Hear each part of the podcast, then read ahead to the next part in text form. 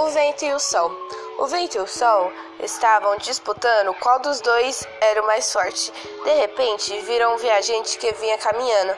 Sei como decidir o nosso caso. Aquele que conseguir fazer o viajante tirar o casaco será o mais forte. Você começa, propôs o sol, retirando-se para trás da nuvem.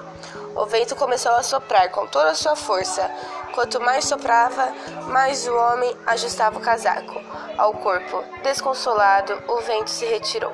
O sol saiu de seu esconderijo e brilhou com todo o seu esplendor sobre o homem, que logo sentiu calor e despiu o casaco.